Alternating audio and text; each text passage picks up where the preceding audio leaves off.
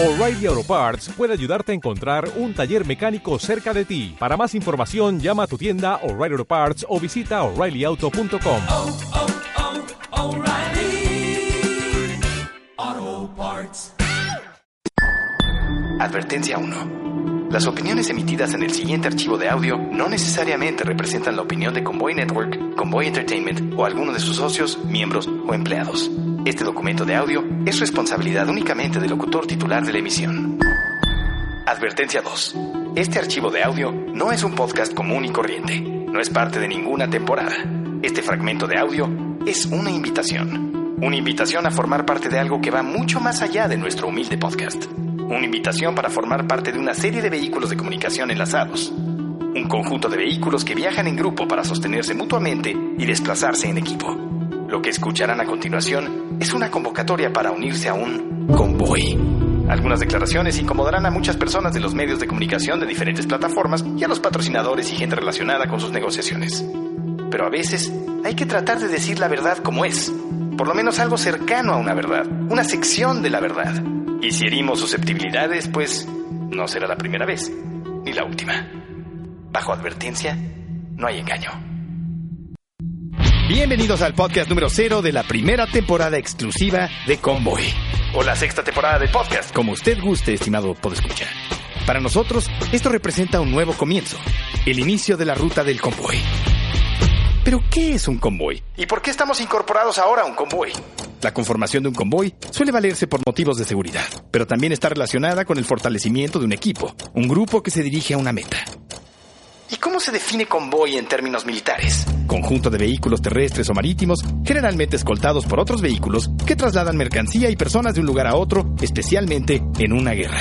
¿Podríamos sugerir una definición alternativa? Sí, un conjunto de vehículos de comunicación acompañados de otros elementos que trasladan mensajes de un lugar a otro.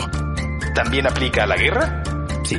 ¿Pero de qué guerra estamos hablando? En este momento se están librando muchas guerras. Guerras económicas, ¿Batallas entre monedas? guerras políticas, ¿Luchas de poder? guerras tecnológicas, ¿La competencia obsesiva por el mercado de la perfección y la enajenación? la guerra contra el terrorismo. ¿Diseñada para ser continua, igual que la guerra contra las drogas? Pero ¿cuál nos compete directamente?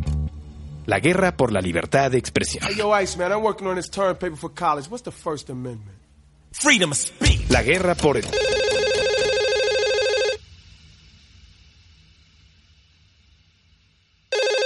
Betonillo, ¿qué, qué quieres? Esto no es el podcast. ¿Cómo conseguiste este teléfono? Además, ya nadie usa teléfono, Betornillo. Manda un WhatsApp. Que no entiendo nada. ¿Cómo que un convoy? A mí esto me suena al podcast de siempre. Si no es el podcast, ¿qué es? Ya lo dijimos, esto es una invitación. Una invitación a combatir la centralización y monopolización de la radio y televisión convencional. Mejor cuida a tu bebé, tontita. Una invitación a exponer a la limitada frecuencia modulada y a quienes pretenden influir en la formación de opinión. Mucho de lo que pasó en Ayotzinapa tuvo que ver con la lucha entre grupos criminales. A quienes quieren ejercer una influencia determinante en el consumo. En México la sociedad no está preparada para el uso de la marihuana y lo único que habrán de ocasionar es que se descomponga aún más la sociedad. Una invitación a unirse a un medio que recupere el verdadero significado de alternativo. Que recupere el sentido original de la palabra transparencia. En los medios del pasado no quieren aceptar que vivimos en otros tiempos, que ya no es tan fácil engañarnos, pero insisten en controlar todo. ¿Qué compramos, cómo compramos, qué escuchamos, cómo lo escuchamos, cuándo lo escuchamos? Cómo se infiltran en los mensajes para posicionar sus ideologías y productos. Todos debemos recordar durante el resto del programa que ustedes son. Y hasta la fecha han logrado convencer a una gran mayoría. Pareciera que la legitimidad es cuestión de números, La estadística manda. pero a veces una minoría sólida vale más que una mayoría débil y carente de criterio. ¿Una minoría? Será la encargada de iniciar la ruta del convoy. ¿Pero qué es este convoy? Bien, pues solo puedo hablar de cómo lo veo yo. ¿Y cómo lo veo? Como un medio aislado del corporativismo y del dominio institucional, un medio autosuficiente y autónomo sostenido directamente por su audiencia, una red de vehículos de comunicación interconectados soportada por suscriptores que pagan una cuota mensual. Pero, ¿por qué hacer un medio así? ¿Para qué? Si los patrocinadores tienen mucho dinero y gastan tanto dinero en marketing, seguro hay suficiente para producir muchos programas en todos los medios. Es oportuno platicarles brevemente la historia completa de cómo nace Convoy. Durante mucho tiempo, siguiendo el modelo tradicional de los medios y la producción de programas de radio y televisión, un podcast como el nuestro, y uno que otro blog o medio en internet, se producía con la ayuda de patrocinios de marcas. Se comercializaba. Al principio, hubo algo de entusiasmo de los patrocinadores, pero conforme aumentaban las descargas con cada temporada, se volvía más difícil encontrar un patrocinador que respetara el contenido, que no quisiera restringirnos, alterar el contenido. Todos querían infiltrarse en el contenido, integrarlos a su campaña. Porque déjenme platicarles que Herbalife es una empresa líder en la industria de nutrición. Básicamente que trabajáramos en función de sus intereses de manera directa, colocando al público en una posición secundaria. Por eso pasaba tanto tiempo entre una temporada y otra. Obviamente teníamos que concentrarnos en muchas otras cosas y abandonar la producción del podcast. Y una vez que concluimos la quinta temporada, en 2013, trabajamos con varios equipos de ventas esperando pacientemente que algún patrocinador se interesara. Y nadie se quiso aventar el paquete de patrocinar el podcast. Te dicen cosas como, es que tendría que ser más amigable, ve cómo están las cosas en el país. O, es que los podcasts eran del iPod y el iPod ya pasó de moda. Los podcasts son como de 2005. Etcétera, etcétera, etcétera, etcétera, etcétera. Es que queremos integrar más a la marca, que digas la marca o que alguno de tus personajes la diga. A toda costa, quieren que el podcast se integre al discurso super, hiper, ultra creativo de la marca y que se descargue desde el sitio oficial de su producto y mamadas así. Que sea parte de su show, que sea parte de la tomada de pelo que inventaron para justificar su sueldo y la envoltura de la basura que venden. Eh, yo no me vendo la Yu. Pero ¿por qué no te regresas al radio y ya? ¿Por qué no vas a hacer radio normal, así como, como le estaca a los de la corneta? Bien, buena pregunta, Betornillo.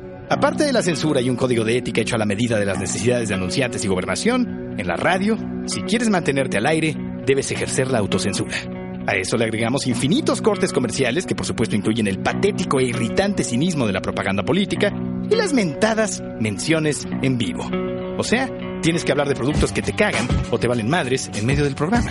Y entrevistar gente que manda la marca y hacer como que te interesa. O sea, entrevistas pagadas. Publi entrevistas, publi reportajes. Cuando escuchan cosas como...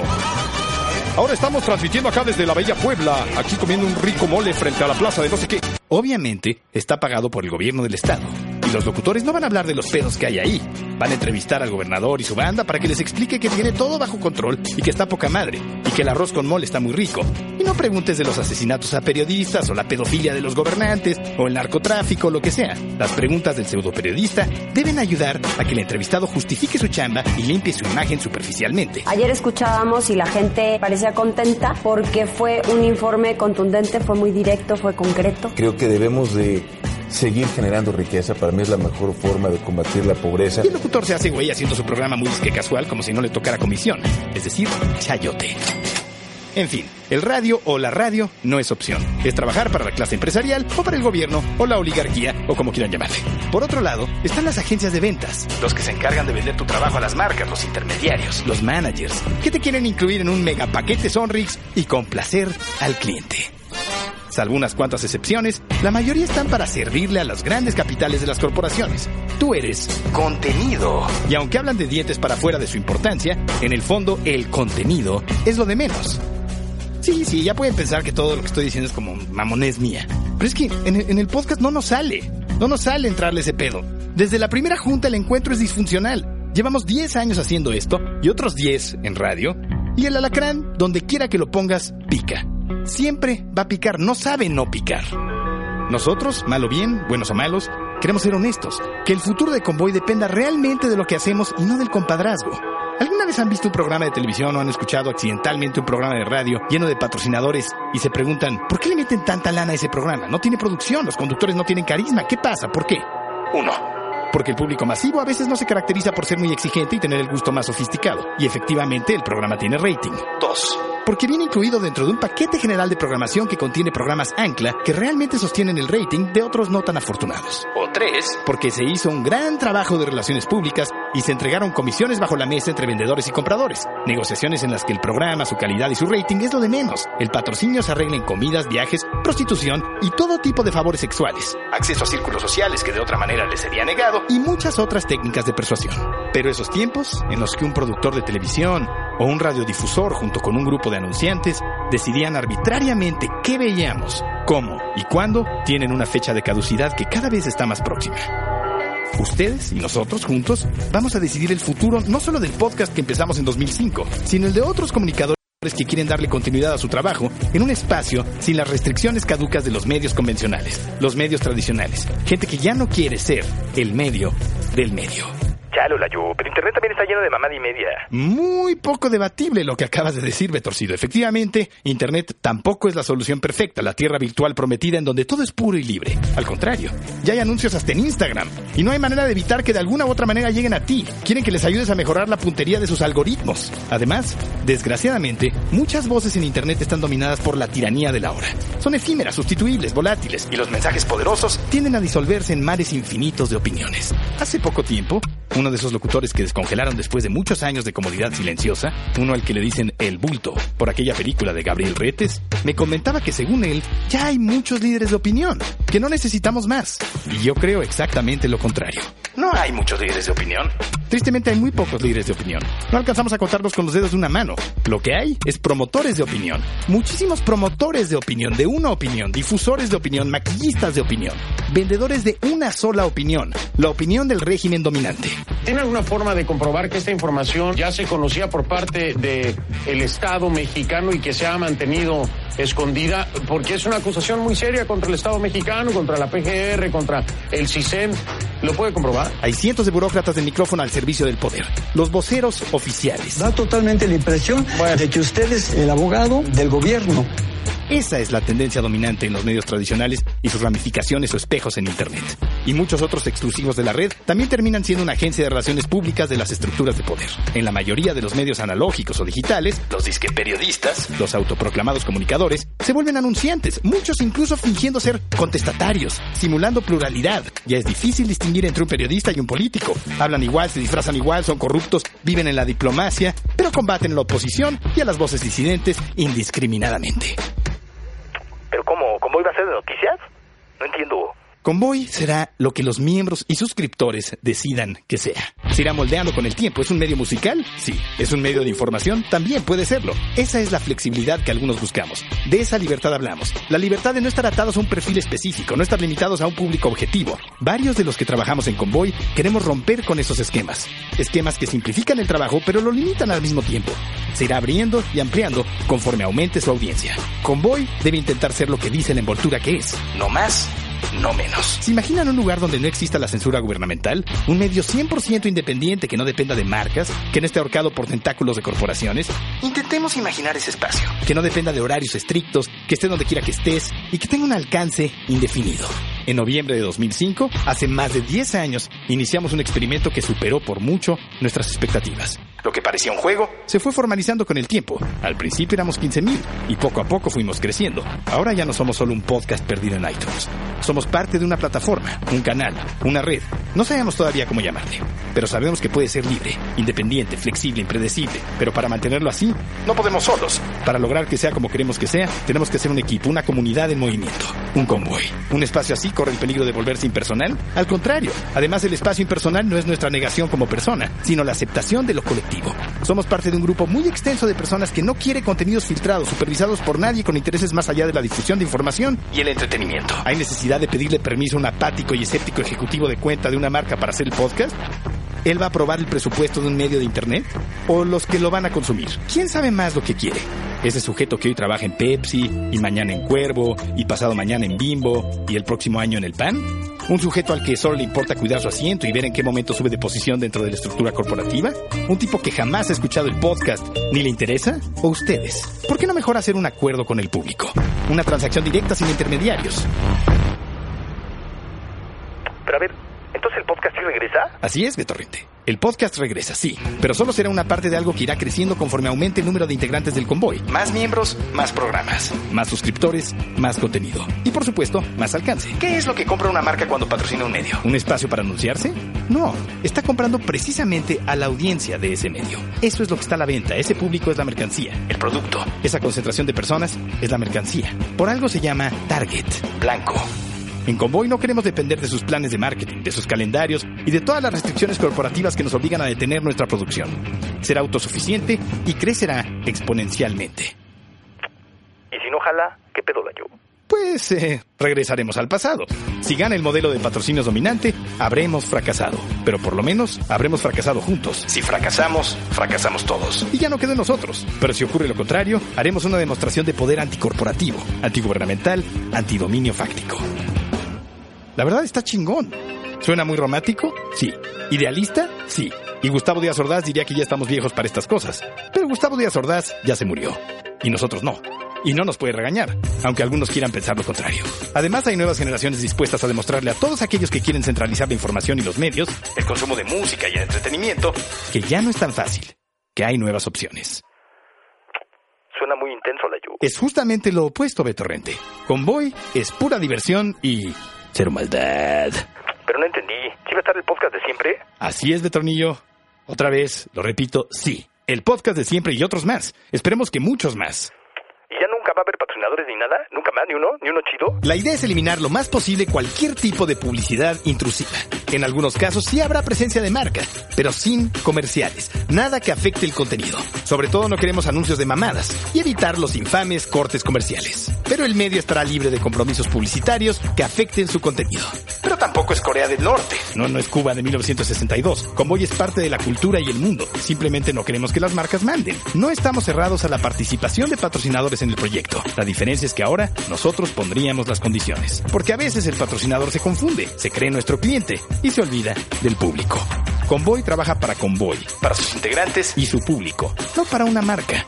Los patrocinios deberían ser en beneficio de la audiencia, tendrían que ser en beneficio directo del público, no deberían ser intrusivos y tendrían que aceptar todos nuestros términos y condiciones. Una vez le pregunté al gran abuelo indio, un personaje cuya identidad no revelaré por motivos de seguridad. Le pregunté, ¿cuál sería la diferencia entre necedad y perseverancia? El gran abuelo indio cerró los ojos, suspiró, se inclinó hacia atrás y me compartió un par de oraciones. Un par de oraciones aparentemente incoherentes. Al poco tiempo entendí que me quiso decir el gran abuelo indio. Perseverancia es abrirse, necedad es cerrarse. Nos abrimos a la posibilidad de armar un grupo, un equipo, un convoy con un límite de integrantes indefinido. Tal vez existan patrocinadores, no sabemos, pero el convoy pondrá las condiciones. ¿Cómo? ¿Cuándo? ¿Dónde? Intentemos tener un espacio libre de contaminación publicitaria. Pero luego típico que algún locutor hace un comercial, una mamada de esas. Como cuando hiciste el comercial de Nike donde sale LeBron James. Advertencia 3. Los miembros de Convoy podrán hacer lo que quieran cuando quieran como quieran con la marca que quieran, incluyendo a los que trabajen directamente en Convoy. Pero el medio estará libre de compromisos publicitarios intrusivos. Pero no entiendo bien cómo le van a hacer. ¿Cómo, cómo es lo de la suscripción? Pues, como bien sabemos, un convoy necesita combustible para avanzar. Para poder sostener la plataforma, habrá que pagar una suscripción. O sea que ahora va a haber cover. Digamos que es más una cooperacha. ¿Neta ya van a cobrar? Pensé que era broma. Lo voy a conectar pirata como tus películas. Y lo voy a hackear, así tengo el Netflix y el Spotify. Afortunadamente, no todos piensan como tú. ¿Y entonces ya no vas a hacer películas ni nada? ¿Ese pedo ya valió? Ya me empezaban a latir. De Tornillo, yo solo soy un integrante del convoy, no soy su vocero oficial ni mucho menos. De hecho, hay mucha diversidad en convoy. Todos pensamos muy diferente. Tal vez un día desaparezca este podcast de convoy y el convoy siga adelante sin tu servidor. Y claro que seguiré haciendo películas. De hecho, tengo tres en desarrollo. Y como cualquier otro cineasta del mundo, tendré que lidiar a veces con el gobierno y sus organismos e instrumentos institucionales. Tendré que seguir lidiando con varias corporaciones de diferentes niveles, con conglomerados de comunicación, televisoras y otros medios. Si vives en el planeta Tierra, no puedes dejar de trabajar con muchas empresas de dudosa reputación. Todos, directa o indirectamente, estamos vinculados a corporaciones. Todos. Yo, tú, él, ella y ellos, todos. Nel, yo, Nel. ¿Y el celular del que me hablas, de Tornillo, es un servicio que te proporciona el Espíritu Santo? ¿Tu proveedor de Internet? ¿Netflix? ¿Los estudios que producen películas disponibles en Netflix? ¿Apple? ¿Tu iPhone? ¿Tu Android? Nadie se salva. Ni siquiera Convoy. Pero ahora tendremos un espacio lo más independiente posible una red de programas, de canales, un medio autónomo, libre, sostenido directamente por su audiencia. Esto solo es el inicio de la ruta que seguirá el convoy. Conforme avance, se irán incorporando más elementos. Convoy intentará unir a la mayoría de las minorías. Más miembros, más programas, más suscriptores, más contenido. El convoy no tiene límites y su ruta no tiene destino. Muy pronto estará disponible la aplicación para interactuar en Convoy en la App Store y en Google Play. Visiten convoynetwork.com para recibir información del lanzamiento y síganos en Twitter, Instagram y Facebook en arroba convoynetwork.